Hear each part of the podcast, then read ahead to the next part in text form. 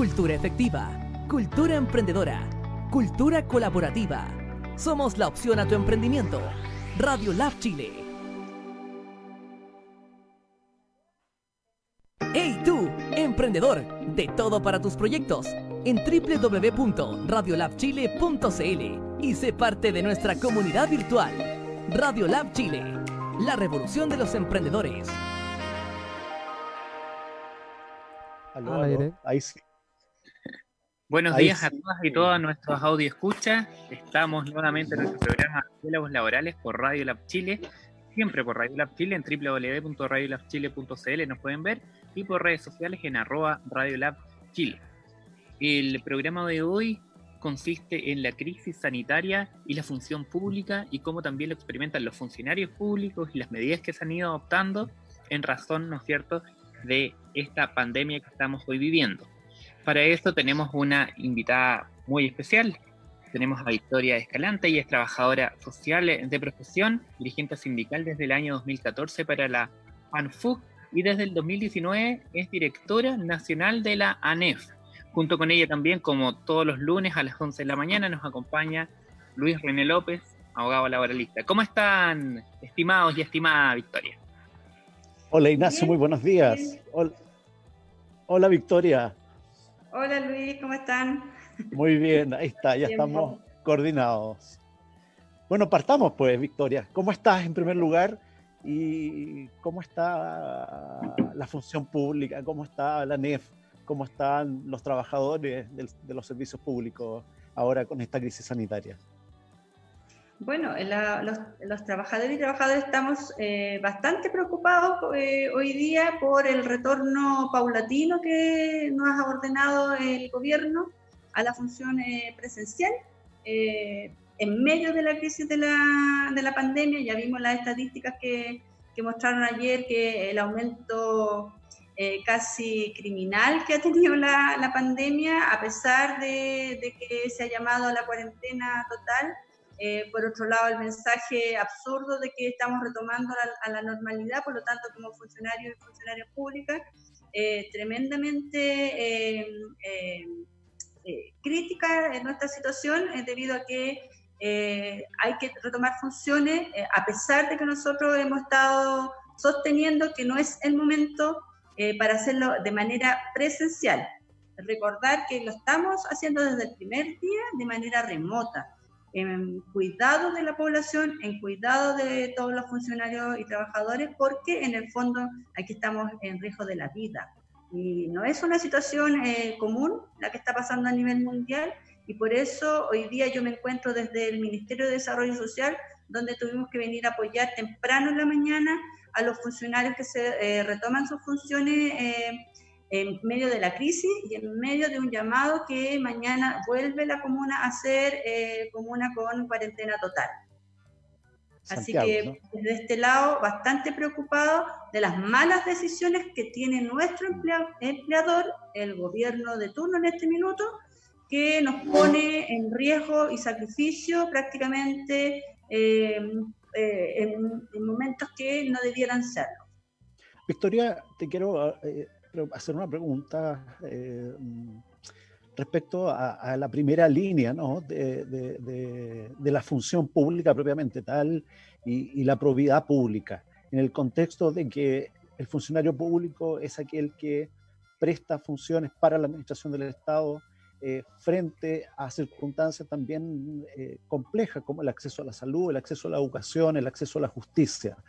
¿Cómo tú le explicas al ciudadano común y corriente la, imposibilidad de que puedan hacer eh, efectiva sus tareas, sus obligaciones para que ellos puedan, porque sabemos que, la masa, la gran masa que, que absorbe la administración pública es gente de escasos recursos en su generalidad y en ese contexto te quiero preguntar cómo se le explica a un funcionario o a las personas que requieren hacer un trámite, ya sea en el registro civil, ya, sea en los consultorios, ya sea en el área de la educación o en el área de la justicia, que no lo pueden hacer porque eh, los funcionarios no están eh, eh, prestando funciones. Sí, primero aclarar que nosotros no estamos sin prestar nuestra función, estamos pero no presencialmente, estamos eh, de manera remota. Eso hay que hacer como la claridad absoluta de que no es que nos fuimos a esconder en nuestras casas, eh, sino que nosotros fuimos a trabajo remoto a nuestras casas. Eh, pero además, volver al, principio de tu pregunta, nosotros estamos en un estado de excepción. Ese estado de excepción lo dio la pandemia y ahí están definidos los servicios mínimos. Estos servicios mínimos, evidentemente, están los servicios eh, médicos, los de seguridad, eh, y están un montón de servicios donde nosotros sí estamos prestando nuestra atención a través de los turnos eh, rotativos y éticos que le llamamos nosotros, porque no nos podemos exponer todos juntos a, a, enfermarnos y dejar sin atención después a la población porque no, eh, no, estamos todos con licencia. Tiene que ser por turno. Esos servicios desde el principio están funcionando. Por ejemplo, el Sename. Ahí los funcionarios no, no en la casa, están trabajando por turno y se están enfermando. Los de gendarmería, que están cuidando obviamente también a, eh, los que están detenidos, no están en sus casas eh, eh, solos, sino que están trabajando por turno y se están enfermando. Se están enfermando porque no tienen los implementos mínimos adecuados para su resguardo de su salud, ni tampoco la población eh, la tiene. O sea, se están infectando la gente del Sename, se están infectando los, los presos, y eso significa que poner en riesgo a toda la población. También hay otros servicios como el registro civil. la semana pasada, cuando se anunció recién el retorno presencial, como si no lo hubiéramos estado haciendo, se dice que nosotros estamos en las casas. Mentira, están eh, los funcionarios cumpliendo su función en servicios que son básicos para la población, los certificados de nacimiento, de funciones y hasta los matrimonios programados y pasaportes se están, se están haciendo. Pero hoy día confunden a la población diciendo como si no, no estuvieran trabajando. Y hoy día servicios sociales, por ejemplo, el, el MIDESO, también retoma funciones pero sin ninguna participación de sus asociaciones en la elaboración de este plan de retorno seguro, donde se puedan definir cuáles son las funciones críticas que sí tienen que ser presenciales. Y aquí estamos en un edificio donde están los funcionarios haciendo un trabajo por videoconferencia que podrían estar perfectamente haciéndolo desde su casa, exponiéndolo al traslado de estas personas a contagio. Y vimos en el registro civil, como están mencionando aquí, que retornan los funcionarios, una cantidad de gente haciendo fila impresionante, sin ninguna medida de resguardo afuera de los eh, edificios. No hay eh, espacio que, que, ellos controlen del metro de distancia social, exponiéndose también a su eh, enfermedad y, y, a su vida, en el fondo, si es que se contagian. Entonces, aclarar con ellos que nosotros estamos cumpliendo nuestras funciones públicas. Te doy el ejemplo, por ejemplo, de las corporaciones de asistencia judicial.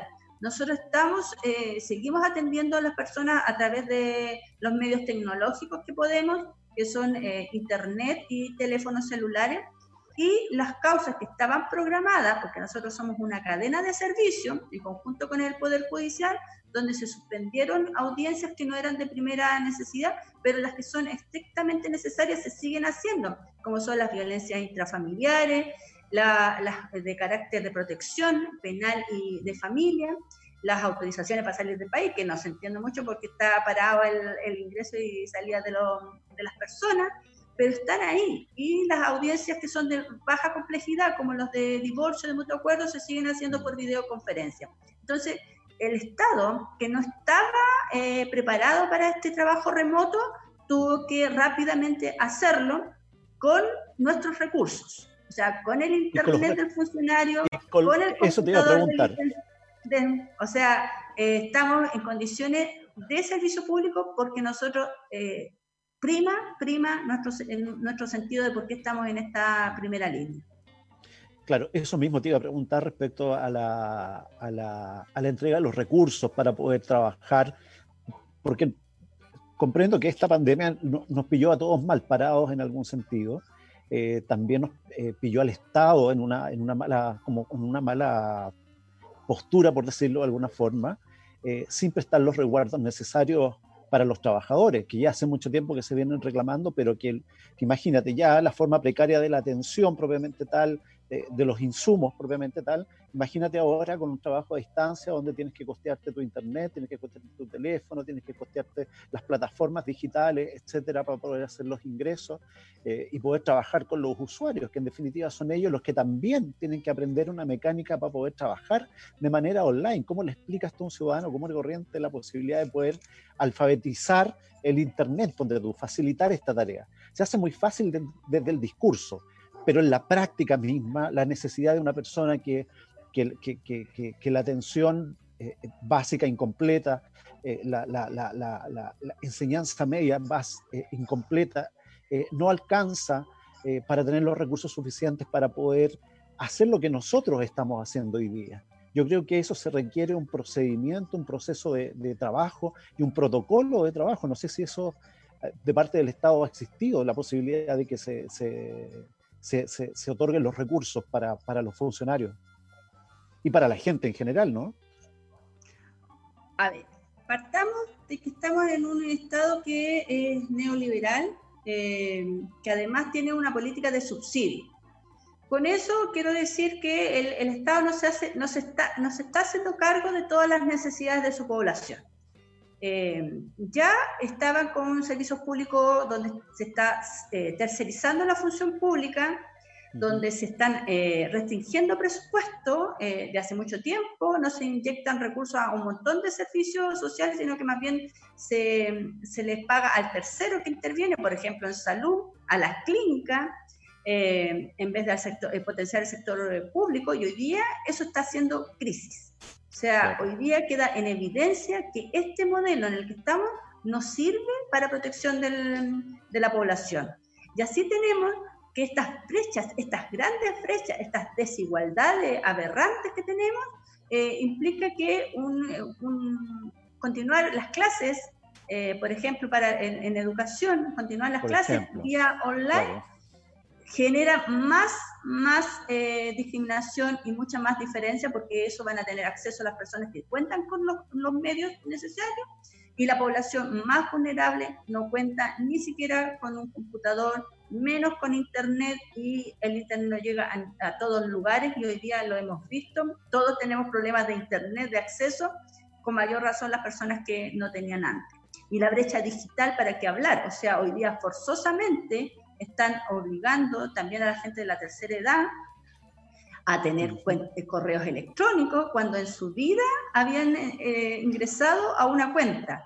Eh, nosotros los funcionarios públicos, mal que mal, podemos arreglarnos y el Estado de alguna manera también nos va a mandar los computadores sacándolos de la oficina si es que hay algún trabajador que no lo, no lo tiene. Estamos haciendo el esfuerzo de poner estos recursos de nuestro bolsillo porque aquí estamos tan comprometidos con la función pública que le tenemos que eh, poner de, todo el empeño y nuestros recursos para que esto funcione.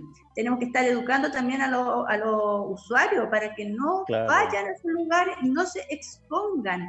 Hay, mm. nosotros creemos como ANEF que no es el momento de hablar de, eh, de, una ley de teletrabajo, porque no están las condiciones para ello, no están, nos faltan años luz y mucha inversión de recursos del Estado para que eh, la, población tenga una igualdad de acceso a todos los medios tecnológicos que hoy día se ven en, la urgencia y la necesidad de hacer. Por lo tanto, esta es una discusión que hoy día no debiera darse en el Congreso. Nosotros estamos en un estado eh, de emergencia sanitaria, por eso estamos eh, peleando el trabajo remoto para seguir haciéndolo por resguardo de la vida, de la vida nuestra y la de los usuarios, pero no es porque creamos que este trabajo que nosotros hacemos se tenga que hacer desde la casa en eterno. Esto se podrá ver eh, en, su, en su momento. Hoy día lo vemos con las funcionarias públicas, que son prácticamente el 70%, que tienen que conciliar vida laboral con vida familiar y la sobrecarga para las mujeres, para todas nosotras, ha sido enorme, porque la doble presencia, triple presencia, cuidando, eh, aseando, eh, además haciendo de eh, reforzamiento escolar en la casa, es tremendo. Entonces, hoy día no están las condiciones para hablar de un teletrabajo, estamos hablando de un trabajo remoto, de un trabajo a distancia, producto de la emergencia sanitaria, con los recursos que nosotros tenemos, porque estamos comprometidos y no vamos a esperar que el Estado nos los dé, que no lo ha hecho por lo demás, pero por resguardo de la vida. Y en algún momento, yo creo que ya con el estallido social eh, venía, venía dándose esta gran crítica de que se necesita un Estado mucho más fortalecido, que refuerce las políticas públicas y se había ya hecho la denuncia y hoy día más evidente de que los recursos del Estado están saliendo a los privados, están saliendo a los amigos, diríamos, estamos haciendo nosotros la denuncia responsable, a sus amistades, eh, a su sector económico, eh, en perjuicio de la gente que realmente es más vulnerable. Bastante complejo el panorama eh, y real, por supuesto. Real y, complejo. Victoria, em, el problema de fondo tú ya lo planteas. En el fondo estamos ante un Estado que no solamente tenía un, quedó con un momento de enfrentar esta situación, sino que también hay un problema ya em, estructural que está relacionado con el modelo. Producto de este modelo, entonces, eh, tampoco entendemos que pueda haber un Estado fortalecido económicamente, fortalecido desde el punto de vista de la seguridad social, desde el resguardo a sus propios funcionarios, desde el resguardo incluso a la ciudadanía, porque el traspié fue completo a nivel transversal. Funcionarios, ciudadanos, trabajadores, independientes que también hoy están reclamando, ¿no es cierto?, mejoras o beneficios o ayudas. Eh, pero ese es el problema de fondo. Como medida inmediata, como alguna solución, comillas, parche, pero para poder sobrellevar la condición que actualmente ustedes como funcionarios públicos o a nivel, ¿no es cierto?, eh, transversal general dentro de la población eh, chilena se pueda sobrellevar mejor esta, esta situación. ¿Cuál es el planteamiento que ustedes tienen para el Estado? Insisto, eh, medidas inmediatas, no medidas de fondo. Las medidas de fondo las podemos hablar en otra oportunidad. Sí, entiendo. Eh, efectivamente, las medidas de fondo son el cambio de la Constitución, eso eh, quiero dejarlo claro. Pero hoy día, hoy día las medidas no pueden ser por la línea que la está tomando el gobierno. O sea, hoy día está anunciando recortes eh, de presupuesto que en algunos ministerios y algunos servicios significa despedir gente. O sea, agravar aún más la crisis eh, de la cesantía producto de la pandemia.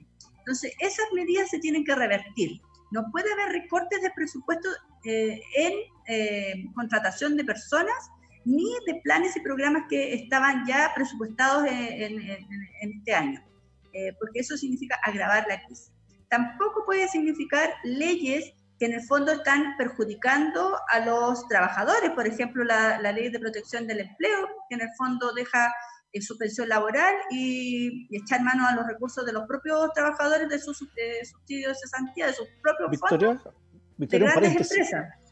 Victoria, en paréntesis, esa, esa ley de aplicación de protección al empleo no se ha aplicado a los funcionarios públicos, ¿no? Pero a nosotros nos toca después paliar, pues. Si el problema es que eh, esas medidas después eh, hacen a estas personas sujetos de beneficios sociales, porque no pueden, eh, no pueden soportar la crisis sin ingresos suficientes. O sea, los echamos por aquí, los tenemos que atender por acá. Y resulta que por acá no tenemos suficientes recursos para atender a la población porque nosotros atendemos con subsidios poblaciones que son del 40 al 60% más pobres, que son las medidas que tiene el Estado en forma eh, real hoy día. Pero todavía no sale ninguna medida que, eh, que, venga de protección a la clase, podríamos decir, eh, clase media, que en este minuto deja de percibir 700 mil pesos de, de ingreso. Eso no, no hay una medida que, que el Estado pueda, pueda garantizar hoy y por lo tanto significa que nos van a recargar lo que, pasa, lo que pasó con el bono COVID-19, mucha gente fue, creyó que le iba a llegar ese bono, mucha gente, y se llenó el IPS, se, se llenó el, el Ministerio de Desarrollo Social cuando esa, ese beneficio solamente llegaba a unas pocas personas. Entonces, eh, claro, anuncian medidas que no nos afectan directamente a nosotros, eh, al bolsillo, entre comillas, pero sí en la sobrecarga laboral y en la exposición que hace el gobierno a los medios de prensa como si nosotros estuviéramos los funcionarios públicos eh, no dando los beneficios a las personas. Entonces nos expone eh, a, a la letra chica de, esto, de estas leyes que están sacando, que están saliendo, eh, desafortunadamente con el apoyo de todos los sectores en el Congreso, porque se están aprobando de emergencia, pero vienen con demasiadas letras chicas y efectos perversos. Sí, bueno, se está produciendo un fenómeno también de, alta tasa de, cesantía, la vimos ayer en, las noticias, ¿no? Eh, estamos a punto de llegar a los dos dígitos, eh, casi al 10% de cesantía. Eh, sabemos que quienes han, han, sufrido mayormente han sido los que se rigen más bien por el Código del Trabajo que por el Estatuto Administrativo. Eh, se han visto mermadas, hemos visto multitiendas aplicando la, la, ley de, de, de, protección al empleo.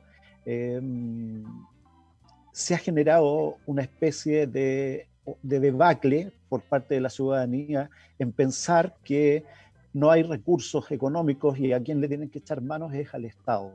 El Estado, el Estado subsidiario que nosotros tenemos, el Estado que, que bueno, que, nos regula nuestra constitución y que efectivamente tiene un principio fundamental, que es el acceso a, esta, a, esta, a, que la gente pueda, eh, a lo menos, tener la gratuidad que, el Estado pueda brindar en algunos servicios. Eh, Victoria, mi, mi, mi pregunta, eh, ya no te la voy a reiterar, que fue la primera con la cual partimos, que tiene que ver con el acceso, sino que tiene que ver también con, con la imposibilidad que tiene el ciudadano común y corriente de poder prestar, de poder llegar a acceder a estos servicios. Eh, el Estado no está preparado, lo sabemos, la contingencia la están haciendo ustedes como funcionarios propiamente tales, me imagino que cada uno en su propio rincón está viendo la forma de poder ayudar desde su perspectiva, digamos, dentro de sus posibilidades a la ciudadanía y a la gente. Eh, el, el, panorama no es, no es beneficioso, tampoco es muy claro. Eh, se han escuchado críticas transversales señalando que la primera línea está trabajando, que hay trabajadores del servicio de la salud prestando servicios, Fuerzas Armadas y de orden prestando servicios, pero no así eh, la NEF no, no, no, ha estado en el relojito de, de, de, lo que el gobierno ha exigido. El gobierno ha exigido una, entre comillas, una normalidad temporal una mal llamada, eh, a, juicio nuestro también, eh, eh, normalidad, que ha llevado a un desencuentro y a, una falta de educación por parte de la población para poder entender qué, se entiende por esta nueva normalidad. después se retractan, se abre un mall, se abren tiendas comerciales, después se retractan nuevamente, los asintomáticos son contados por el gobierno, aumenta nuevamente la, cadena de, personas contagiadas. Eh, y sabemos que el riesgo, en definitiva, es la vida de los trabajadores y la salud de los trabajadores. Eh, pareciera que estamos en un, un desconcierto de información yo te, los vi a ustedes luchando el día que, pidieron que se hicieran trabajos presenciales por parte del gobierno cuando fueron ustedes a la moneda y fueron eh, arrestados, ¿no? Y fueron golpeados y duramente maltratados. Eso se vio, se viralizó.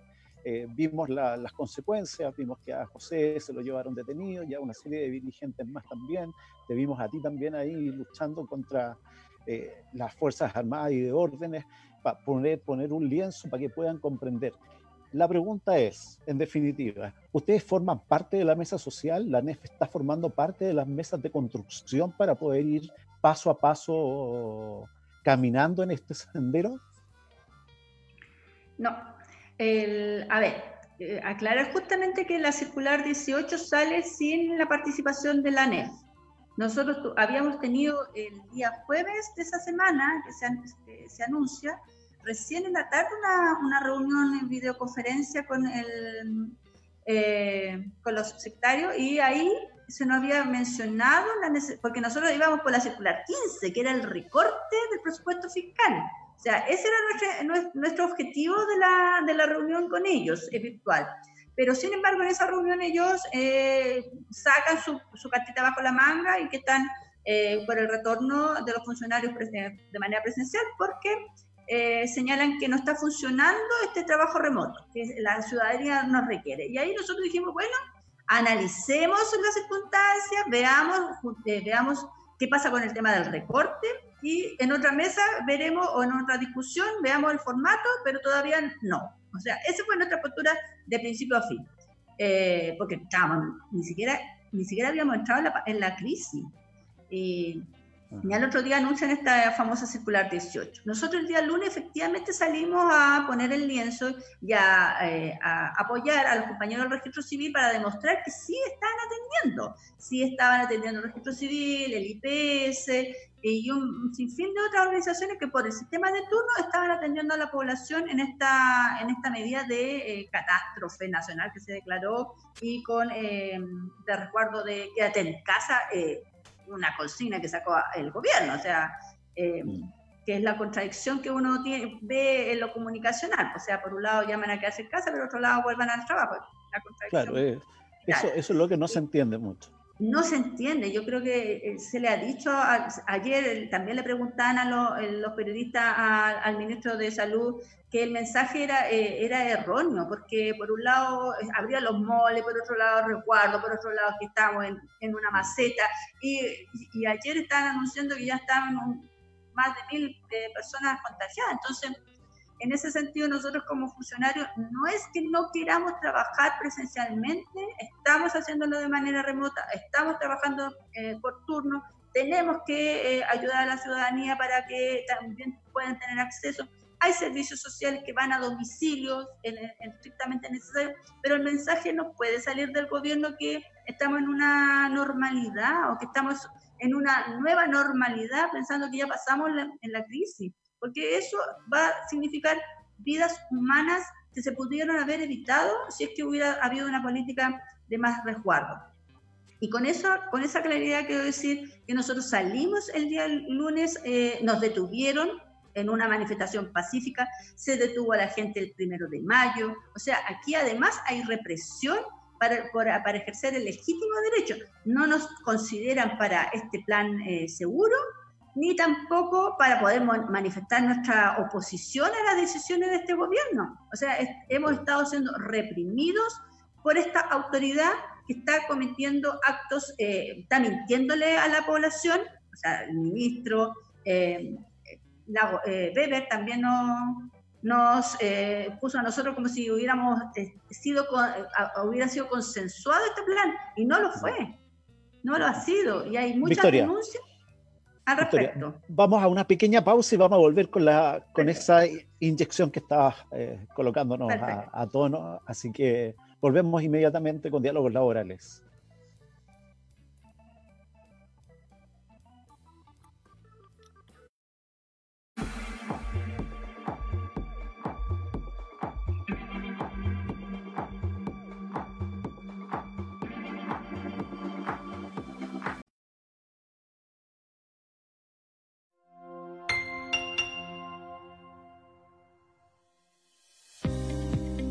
Plan de Acción Coronavirus. ¿Qué hacer para prevenir el coronavirus? Lávese frecuentemente las manos con agua y jabón o utilice gel de alcohol. Al toser o estornudar, cubra boca y nariz con pañuelos desechables y elimínelos. Evite tocar o acercarse a personas con infecciones respiratorias. Infórmese en minsal.cl o llamando a Salud Responde al 600-360-7777.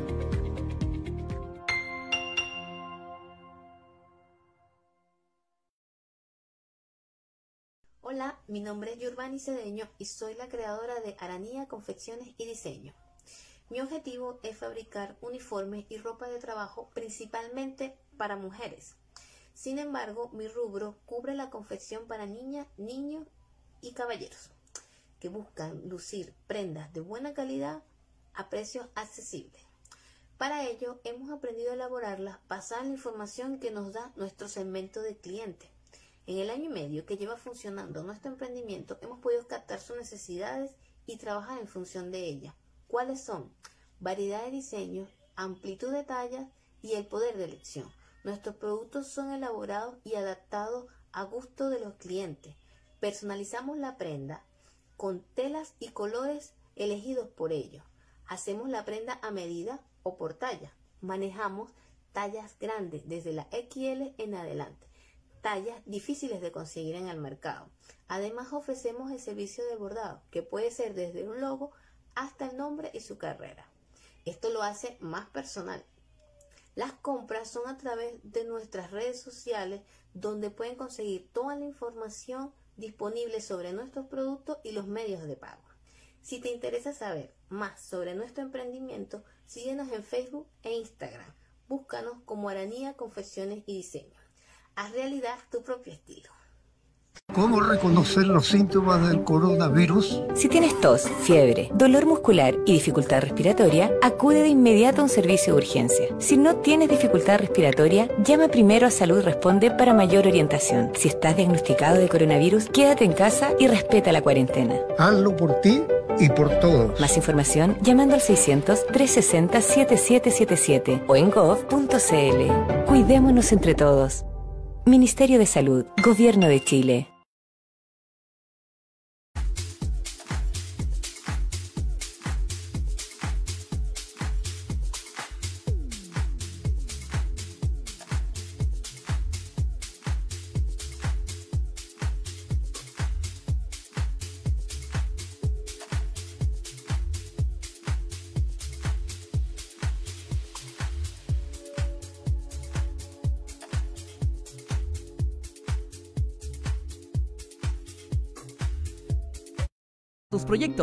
En www.radiolabchile.cl y sé parte de nuestra comunidad virtual.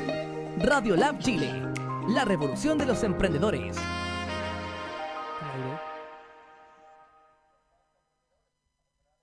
Muy bien, estamos eh, de vuelta en Radiolab Chile, en el programa Diálogos Laborales.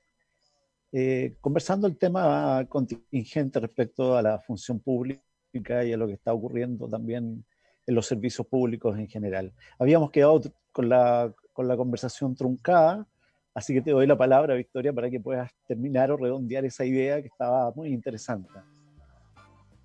Sí, estaba justamente tomando el, eh, el punto donde nosotros producto de que no, se nos ha considerado como un actor relevante para el diálogo que tenemos que tener con eh, el gobierno y ver cómo eh, solucionamos todo juntos o pasamos todos juntos eh, este tiempo de pandemia.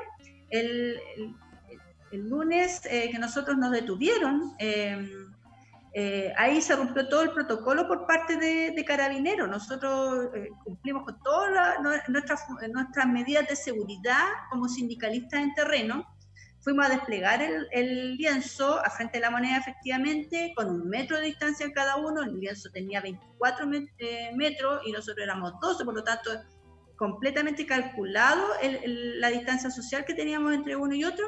Viene Carabineros, Fuerzas Especiales y nos detiene, según ellos, por eh, infringir la cuarentena. Cuando tenemos, nosotros somos funcionarios públicos, tenemos credenciales y andamos con nuestra pasaporte también. Y nos meten a los carros y después a la, a la eh, jaula de, de, la comisaría con un montón de personas, por supuesto, eh, violando todos los protocolos de seguridad emanados por la autoridad sanitaria. Y el día primero de mayo, nuevamente, nosotros, en un día absolutamente simbólico y propio de los trabajadores y trabajadores, eh, y muy especial, porque en este año no, no pudo hacerse la marcha tradicional que, que se hace, se partió con el discurso en la CUT, eh, por otro lado estábamos eh, haciendo la declaración de unidad social, a nosotros se nos, controló la identidad en tres ocasiones, eh, pero afortunadamente el grupo de nosotros no tuvo mayor represión que el control a, cada rato, pero la gente que estaba después de la CUT salió a desplegar el lienzo también frente a la moneda, a ellos violentamente eh, se los llevaron incluso a, los periodistas que, son, eh, que tienen sus credenciales de periodistas. Entonces, eso es absolutamente grave y reprochable. Las, ya las compañeras y compañeros de Valparaíso, además, eh, los lesionaron y tienen hasta denuncia por abuso sexual. Entonces, eso ya es realmente pasamos de, un, de una situación eh, de repudio eh, a unas acciones judiciales por, en contra del actuar de, carabineros que eh, por abuso de autoridad y además de abuso sexual. Entonces, es eh, absolutamente repudiable por parte de nosotros que no podamos ejercer libremente nuestro derecho eh, de, de, manifestarnos en tiempos de pandemia, con todas las medidas de seguridad que, se dice, y eh, además garantías internacionales de nuestros derechos que tenemos como representantes de los trabajadores y trabajadoras. es triste e indignante. Victoria, una pregunta. ¿Cuáles son los, los principales desafíos eh, que tienen hoy día los funcionarios públicos? Si los puedes pues resumir, básicamente. Eh, afortunadamente, el gran desafío es cumplir órdenes de un empleador eh, criminal. Nosotros lo hemos dicho así. nosotros estamos por desobedecer, desobedecer, órdenes que pongan en riesgo nuestro, nuestra seguridad y nuestra vida. Así también nos, nos ampara la ley no estamos haciendo nada que no sea que no esté en, eh, las leyes eh, de protección laboral por lo tanto nosotros vamos a hacer esas gestiones y bueno no podemos pedirle tranquilidad a los funcionarios públicos cuando nuestro empleador los, obliga a concurrir. Y además lo pone en una controversia. Hoy día veíamos los letreros que están puestos aquí abajo en el Ministerio de Desarrollo Social. Lo ponen en la controversia de escoger entre la vida o el trabajo. Estamos hablando de, del del Estado de Chile que ni siquiera proteja a sus trabajadores, porque aquí no solamente hay eh, eh, plantas, hay personas que están eh, con contratas y que están a honorarios, por lo tanto son precarizados también. Y ellos, por el riesgo de perder su fuente de trabajo, porque no están garantizados su, su, contrato indefinido, por no perder su trabajo para poder llevar el sustento a sus casas, se ponen en riesgo su vida para venir a su trabajo. Entonces, hoy día nosotros no es un, eh, no es un escenario fácil, es un escenario complejo. Y nosotros eh, estamos haciendo el llamado como NEP de que los funcionarios pongan primero la vida, porque el trabajo remoto permite garantizar la función pública en estos tiempos y cuidarnos a nosotros, pero también cuidar a la población que nosotros tenemos, que es la más vulnerable. Entonces, junto con los otros funcionarios y con los otros trabajadores que también se están viendo expuestos a abrir los malls, por ejemplo. Eh, queremos eh, trabajar todos juntos en unidad para poder responder a este estado y hacer cambiar estas decisiones que eh, parecen del todo fuera de realidad y fuera de lo que debiera ser un gobierno que es cuidar a todos sus habitantes. ¿Ustedes tienen un testeo más o menos de cuántos son los funcionarios que ya se encuentran infectados con COVID o no hay todavía un registro? Eh, así como completo no, no llevamos, llevamos un recuento de, eh, de los muertos. O sea, desafortunadamente ya mm. hay eh, funcionarios públicos que han fallecido de COVID-19. Sabemos de la funcionaria de salud. dirigente, el primer dirigente sindical, que es del sector privado, también que fue dirigente de CUT, en Rancagua, van por los 10 ya y no, no, no, tenemos un reporte completo del total de contagiados pero debe ser la misma línea que, el, que la de gobierno. O sea, aquí tenemos cifra negra por lo demás, porque no, a no todos se le está haciendo los testeos. Acá se nos hizo un control con un eh, termómetro y nosotros dudamos de, esa, de ese instrumento que le entregaron los funcionarios porque marcaban 34, 33, o sea, prácticamente estábamos, no sé, en otro estado de físico. ¿Han, hecho alguna, solicitud de manera formal ustedes, Victoria, para ser parte de alguna mesa social o mesa de diálogo para empezar a tomar directrices en conjunto con el Estado? Yo sé que el Estado finalmente es quien toma las decisiones, pero es importante que los grupos intermedios como ustedes, de gran relevancia, ¿no es cierto?, para nuestra sociedad también, tengan voz al momento de tomar decisiones. ¿Lo han hecho de manera eh, formal eh, o, teniendo un conducto, ¿no es cierto?, regular hacia el Estado?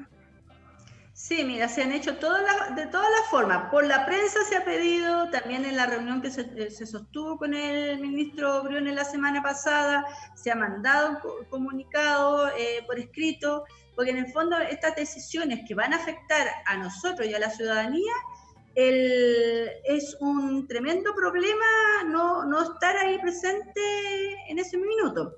Y además eh, también estamos pidiendo que la, la autoridad técnica, porque así como tú lo dices, desconfiamos de las cifras que están saliendo del gobierno. Necesitamos autonomía de la autoridad técnica, necesitamos que estén los expertos ahí, eh, porque nosotros somos sindicalistas, nosotros vamos a resguardar los derechos de los trabajadores y trabajadoras y también de nuestra población, pero no somos quienes para decir eh, si la pandemia, si el PIC llegó, pasó o, está en la meseta. Nosotros necesitamos autoridades técnicas de confianza que sean creíbles para, para la comunidad eh, de técnicos de, salud eh, que nos dé garantía de que efectivamente estamos frente a situaciones que podemos decir que ya estamos pasando. Y además, por otro lado, eh, todo lo que significan las medidas de seguridad que se tienen que implementar en los servicios públicos y de distanciamiento social para la gente que vamos a atender cuando esto ya sea de forma presencial y masiva pero por ahora nosotros estamos haciendo el llamado concreto de que no asistan, no se reabran el 100% de los servicios porque no estamos en estado de normalidad y todavía eh, eh, podemos decir que va a pasar esto eh, cuando estamos a puertas de el, que empiece el invierno y el pic de la enfermedades respiratorias que por años nosotros sabemos que ocurre en esta época. Hospitales, ¿no? a echar los servicios públicos en general. Eh, Victoria, una pregunta más. Eh, yo sé que estás está, eh, trabajando ahí en, este lugar hoy día para poder velar por los trabajadores que están trabajando presencialmente. mira, dentro de los desafíos que yo te pregunté inicialmente, los desafíos actuales pasan por encima del primer desafío del resguardo de la salud de los trabajadores, de los sectores públicos y del país en general. El, Estado como empleador siempre ha dado malas señales y malos ejemplos en, ese contexto. No es, un, no es un ente que de alguna manera resguarde los derechos de los trabajadores como corresponde. En ese sentido, eh, te quiero seguir preguntando, yo andando un poquito más, un poquito más a largo plazo. ¿Cuáles son los desafíos principales? ¿O tú crees que con esta pandemia, con los estados de excepción, se disuelven un poco los desafíos que, que tienen la, la, NEF o que tienen los funcionarios públicos por delante? Como por ejemplo el que exista eh, eh, eh, la misma igualdad y la misma remuneración para los funcionarios, que exista la misma protección para todos, el tema de, que existe una, eh, eh, eh, igualdad en las remuneraciones para los funcionarios en general de cada una de las carteras públicas. eso me imagino que quedó truncado con esta pandemia, me imagino que los, que los diálogos deben ser absolutamente sordos porque me imagino que el reajuste del año 2021 va a ser muy maltratado, por, muy mal sentido por parte de los funcionarios públicos, ¿no? A ver, lo digo en el eh, contexto. Sí. En el contexto. Eh, te entiendo, te entiendo. O sea, básicamente, efectivamente, que, nosotros la, otra crisis que se viene, ¿no? Estábamos ya con un eh, gobierno en particular sordo estábamos con un gobierno así, de claro lo digo, porque nosotros el año pasado en el presupuesto tuvimos que ir al Congreso a convencer a los parlamentarios que no podían aprobar la propuesta que había realizado el gobierno. Eh, así todo se logró eh, defender un poco el, presupuesto y el reajuste que nosotros tuvimos, pequeño, eh, pero por lo menos tuvimos la, ahí la alianza que, los parlamentarios. Sin embargo, ya con la circular 15 empiezan las reacciones. O sea, en este contexto de pandemia, lo primero que salen a decir del gobierno es que eh, se paralizan todas las contrataciones, todos los aumentos o homologaciones que estaban aprobadas. Esas son las aspiraciones básicas que tienen los funcionarios públicos de, que esperan eh, tanto tiempo por su carrera funcionaria y que se, que se cierren brechas internas y que se mejoren sus remuneraciones. Eso está parado hoy día con una circular que es la número 15, que nosotros fuimos, que era la que queríamos revertir. Y por cierto, eh, eh, cuando quieran echar mano a presupuesto, porque no le quieren echar mano, eh, no quieren meterse la mano al bolsillo de los ricos, no quieren grabar a la grande fortuna, no quieren restringir el gasto militar, pero sí quieren quitarle plata a los funcionarios públicos, a los que, porque aquí hay un mito de que todos ganamos mucha plata y eso es falso. Aquí hay servicios, principalmente los servicios que atienden a la población más vulnerable, que son tan precarios como la gente que atendemos. Nosotros como Corporación de Asistencia Judicial, donde yo pertenezco como base, veníamos denunciando infraestructura de, de, verdad lamentable. Y esa infraestructura hoy día con otra circular tampoco se van a mejorar porque eh, también se está echando mano a esa plata. Entonces, claramente el panorama que se viene con una crisis mundial, con de verdad una crisis mundial producto de la pandemia, pero también por eh, la crisis de, este capitalismo salvaje que, teníamos, eh, que tenemos, eh, va a hacer ver que efectivamente nuestras aspiraciones, nuestras legítimas aspiraciones como funcionarios públicos, se vean a lo mejor ahí más bien defendidas por el trabajo, porque nosotros necesitamos, primero que todo, tener trabajo. Y no queremos que echen a la gente, no queremos que en un presupuesto digan, ¿sabes qué? No necesitamos tanta gente, y la, quieran echar. No queremos que, eh, y por cierto, lo que sea nuestro, vamos a defender lo que más se pueda, ¿cierto? Eh, las aspiraciones que tienen los, trabajadores, pero hoy día la historia nos tiene, y este gobierno nos tiene una eh, controversia tan vital como la vida y el trabajo. O sea, a ese nivel nos tienen, nos tienen que aspirar a mejores condiciones laborales. O sea, en este momento, si estamos defendiendo el trabajo, estamos defendiendo la vida, que son derechos básicos, derechos humanos básicos prácticamente, eh, ganar un poquito más, ganar eh, una, asignación mejor, eh, cae como de perogrullo que no es la relevancia, porque en este minuto la NEF incluso está partiendo y proyección de, de, trabajo de solidario con los otros sectores trabajos precarizados que vamos a tener que hacer frente a, a la crisis económica y social que se viene para poder ir a ayuda de lo que el Estado no está haciendo. Entonces, en ese contexto, eh, y además con todas las restricciones que está ocurriendo, con leyes como por ejemplo que están parando la negociación colectiva en este periodo, eh, nuestros derechos laborales como pasan a segundo orden, pasan a segundo orden. No, no por eso vamos a dejar de, de seguir haciéndolo, pero aquí vamos a tener que hacer prioridades y las prioridades van a, van a partir por la vida, que en este minuto estamos en esta batalla, y el trabajo cuando venga el tema de las contrataciones y el reajuste, yo creo que vamos a ver presupuestos que signifiquen inversión social, que signifiquen inversión social y de seguridad para los trabajadores y trabajadoras.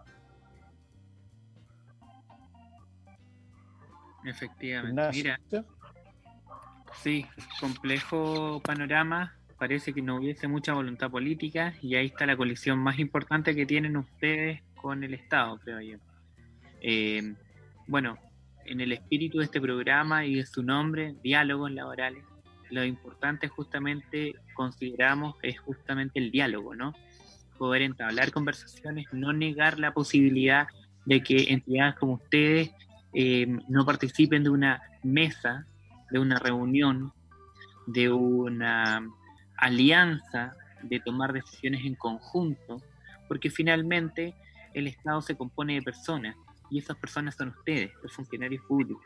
Entonces aquí parece que finalmente hubiesen algunas autoridades que quieren imponer algo al Estado, pero el Estado en su generalidad se compone no de autoridades, sino de funcionarios. Están tomando decisiones en contra de sí mismos, pareciera que fuera eso, pareciera que estuvieran tratando de atentar contra quienes finalmente sacan el trabajo del Estado día a día, están sacando con esfuerzos, con dificultades y con exposición a enfermarse todos los días el trabajo que al Estado le corresponde por obligación ejecutar y toman decisiones en contra de sí mismo. Suena bastante contradictorio, pero es así y estamos viviendo y experimentando esto a diario. Eh, lo que nosotros esperaríamos al menos es justamente eso, que pudieran tomar decisiones en conjunto entendiendo que los funcionarios públicos son parte del Estado y por ende no pueden estar callados ante las decisiones que se vayan tomando. al menos las decisiones que, estén involucren el personal del Estado. Eh, esperamos que la, eh, finalmente esto vaya cambiando, modificándose. Eh, yo no sé cuál es tu punto de vista, Luis, al menos eso es lo que a mí me parece que, es muy contradictorio. Sí, claro, el Estado por lo general siempre hace lineamientos sin consultar a las bases. Eh, eso es un pecado que yo creo que es original dentro de, la historia eh, que, tienen los trabajadores públicos, porque por lo general eh, te sometes a un estatuto y a un trabajo donde las directrices ya están marcadas, por decirlo de alguna manera. Por lo tanto, tú recuerda tú que, muchos de los funcionarios tienen que hacer asociaciones que no están amparadas y que no tienen resguardo o peso dentro de nuestra legislación para poder negociar colectivamente. Eso ya es un tema que, que, los limita. Eh, mira, hay una niña que se llama Sandra Kanglerich, eh, y pregunta si existen tratados internacionales donde se obligue al gobierno a priorizar la vida de los trabajadores, Victoria se, ha llegado a instancias superiores. Eso es. Si, si, para poder proteger la vida se ha llegado fuera del país, digamos, a, tener que llegar a un, a un, dictamen de la OIT, a algún dictamen. Sí, o sea, eh, con este gobierno tan sordo y con tribunales que están funcionando a medias, eh, nosotros tenemos recursos de protección donde estamos efectivamente apelando a la, a la defensa de la vida. Eh, se presentaron recursos de protección en varias, en todas las cortes del país, algunas se acogieron a tramitación y otras están y a otras no. Entonces ahí estamos en, la etapa, por decirlo, interna, apelando a, la, a, la, defensa de la vida, que debe nuestro empleador, el Estado, acuérdense. Sí, claro. Y efectivamente también, eh, lo hemos dicho, no se ha descartado la instancia internacional. Tenemos efectivamente ahí eh, las acciones, pero debemos saber que las acciones eh, de ese nivel son más de largo aliento, más demorosas. Y hoy día prima la urgencia y prima ojalá el sentido, eh, el criterio eh, y, que sea coherente, porque nuestras autoridades efectivamente, efectivamente nos han dicho que iba a ser gradual el retorno seguro y además con participación de las asociaciones, que es lo que no ha ocurrido. Entonces, en ese sentido, seguimos presionando en la interna para que eso sea así. Todos esos planes, hay autoridades que eh, acataron esta moción, eh, pero como no ha bajado el instructivo, como sigue vigente el instructivo, la circular 18, hay otras autoridades como aquí, en el Ministerio de Desarrollo Social, donde estoy yo hoy día, que no hicieron caso de estas recomendaciones que eh, salimos nosotros después del encuentro con Briones, salió el presidente de la NEF a decir cuáles eran los acuerdos a los que se habían llegado y que era con participación de los funcionarios para definir los servicios críticos. Y resulta que en este ministerio, como no le ha llegado la contrainstrucción, hacen lo que quieren y sin la autorización, sin la, sin la respectiva visión de los trabajadores y trabajadoras que van a decirle que el que está haciendo una conferencia aquí por, al lado por videoconferencia podría estarla haciendo de su casa. Entonces, eso son las cosas que nosotros encontramos que son absolutamente incongruentes del Estado, que hay pareciera dos almas en este minuto, uno que sí tiene de alguna manera alguna visión de que sea necesario eh, eh, que estas decisiones sean eh, colaborativas, que sean con participación de nosotros, y por otro lado, los que parece que no le importa nada y que si dicen A, hacen A y no le importa que esté en riesgo la vida. Y las instancias internacionales, por supuesto que se están viendo, que las vamos a, presentar también como representantes de los trabajadores y trabajadoras, pero sabemos que son de más eh, largo aliento. Por lo tanto, aquí prima la urgencia. Entendemos. Eso le diría Sandra. Un saludo a ella. Ah, un saludo también a Sandra y muchas gracias por participar. Y por supuesto, muchas gracias a, ti, Victoria. Ya el tiempo se nos agota, nos tenemos que despedir. Eh, agradecemos tu tiempo eh, y también tu labor dentro de ANEF. Es sumamente importante que esto continúe, en realidad que se crean estas instancias que tú bien planteaste a lo largo de nuestro programa. Así que te agradecemos enormemente. Muchas gracias también, Luis. Espero que también tú te puedas despedir de nosotros. Gracias. Quiero darle un saludito a todos los dirigentes sociales y sindicales que están ahí al pie del cañón y que están haciendo sus turnos éticos también en terreno. Hay que relevar eso, que no... También, tenemos trabajo remoto como dirigentes, pero también tenemos trabajo en terreno eh, en beneficio, por supuesto, de la defensa de la vida y la seguridad de nuestra Mirando, observando. Mm, Muy bien. Muchas felicitaciones, eh, Victoria, fuerza, ánimo y unidad. Yo creo que son las cosas prioritarias para poder eh, construir un país mejor. Importante el diálogo siempre. Mauricio pone una frase que es muy notable, que dice, esto es una dictadura y no hay democracia, porque la democracia en el fondo se construye con diálogo, se construye conversando, y así es la única forma de poder ir avanzando, porque si, si tú dejas de lado a, a, a, la NEF, si dejas de lado a la CUT, si dejas de lado a los trabajadores en general, no se avanza en la construcción de lo que uno espera, que es el bienestar social, el bienestar de la gente, el bienestar de la estabilidad laboral, etc. Así que muchas gracias, Victoria, por estar presente, muy amable por estar eh, en este momento. Sabemos que estás ahí peleando con, con, con, más dirigentes, así que te mandamos toda la fuerza y muchas gracias por haber estado en diálogos laborales. Nosotros nos vemos el próximo lunes a las 11 de la mañana con un nuevo programa de diálogos laborales por Radio Lab Chile. Cariños a todos. Chao, Victoria. Psicológico. Eso, cariños. Un abrazo grande, Victoria. Gracias. Muchas gracias. Gracias, gracias. Radio Lab Chile, una radio que emprende.